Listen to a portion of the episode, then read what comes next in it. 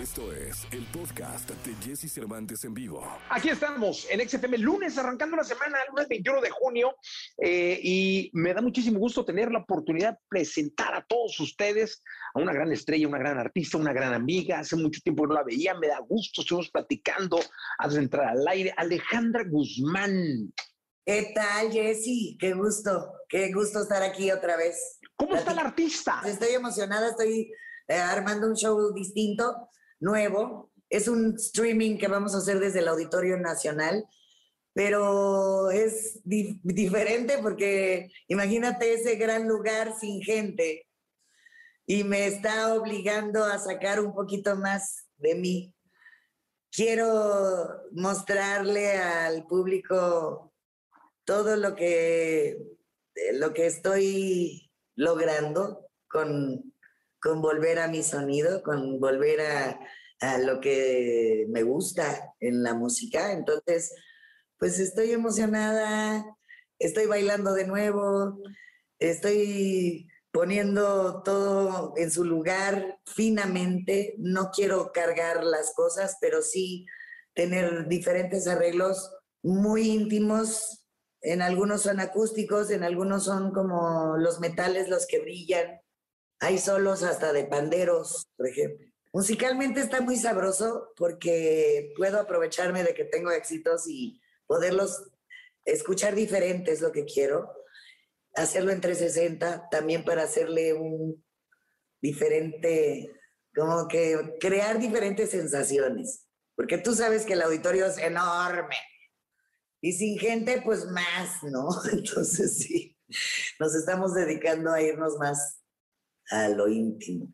Oye, Alejandra, cuando se han dado tantos conciertos como tú que has dado miles de conciertos de hace eh, pues algunos años, cuando se han grabado tanto, cuando se han hecho tantos éxitos, ¿cómo es pararte a empezar un show? Es decir, ¿cómo, cómo es detener a todos, juntarlos y decirles, a ver, vamos a un auditorio nacional, quiero así, ¿cómo es empezar y cómo es parar?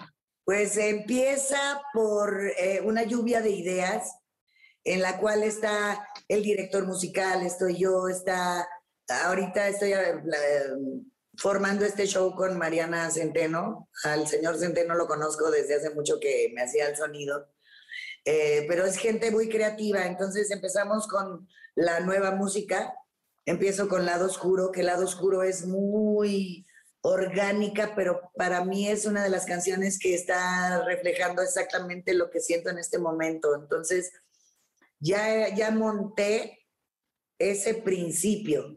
De ahí tienes que ir encrechendo en, en, este show, porque a veces empiezas muy arriba y vas para abajo. Entonces siempre tienes que tener un ritmo. En la música eso es lo, sabroso. Y, pues hay tres partes. En esas tres partes eh, eh, se ponen las canciones que tienen que ver dependiendo del ambiente que vamos a poner y cada de esos tres momentos tienen diferente vestuario, diferente luz, de, diferente stage, pero eso es lo que podemos hacer on streaming porque se pueden meter cosas, puedes parar y, pues crearlo, ¿no? No es igual que en vivo y órale, vas, un, dos, tres, venga. Entonces, sí tienes otras oportunidades de producirlo diferente, pero al final todos los shows los disfruto mucho. Eh, la parte creativa es lo que más me gusta hacer a mí.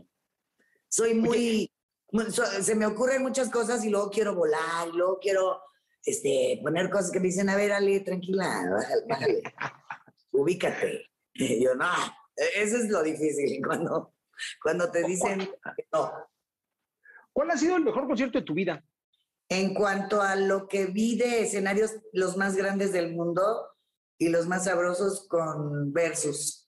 Con Versus fue la gira más eh, importante en, América de, dos latinas. Entonces creo que ese fue un gran acierto.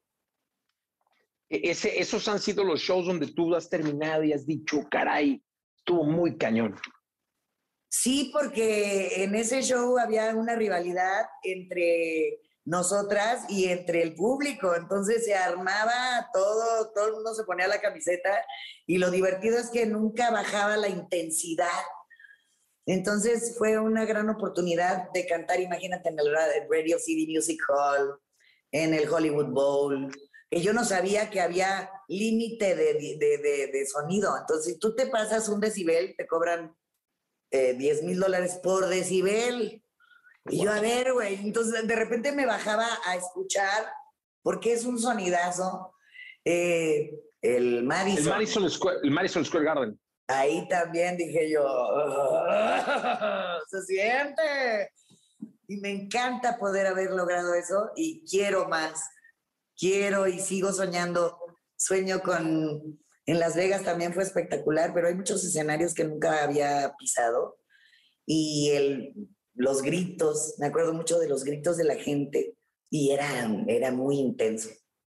Ahora, yo también en mis shows siempre he sido una loca. Hasta yo me acuerdo cuando me aventaba al público que, que una vez casi me quedo ahí en la, en una barra para tapar a la gente. Dije, yo un día me voy a quedar ahí. Pero yo me aventaba, yo tú sabes que a mí me valía. Entonces ahora sí creo que he sido un poco más eh, conservadora en este aspecto. ya tengo dos caderas de titanio que tengo que cuidar. A pesar de todo, sigo brincando, sigo bailando. Sigo siendo yo porque pues es el lugar donde más me divierto. Oye, si tuvieras que hacer otro versus, ¿contra quién te, contra quién, con quién te gustaría hacerlo? Pues es que realmente mi rival fue Gloria, no fue nadie más. Entonces, funcionó y funcionó por eso. Eh, había una idea de hacer con, con, otra artista algo más, pero es bien difícil cuando tienes que comprender y tienes que aprender a, a, a que es 50 y 50 y que no eres tú nada más en el escenario. Entonces tienes que también ceder y aprender a compartirlo, que es muy difícil. Créeme que a veces yo decía, a ver si esto termina bien, pero entre Gloria y yo siempre hubo una, un respeto, porque era, eh, a, mí me gusta cómo trabaja y es muy trabajadora, entonces en eso sí, siempre la respeté. Hasta se, se aventaba unas fotos al, al, final del show que yo decía, no, hombre, yo, yo no aguanto.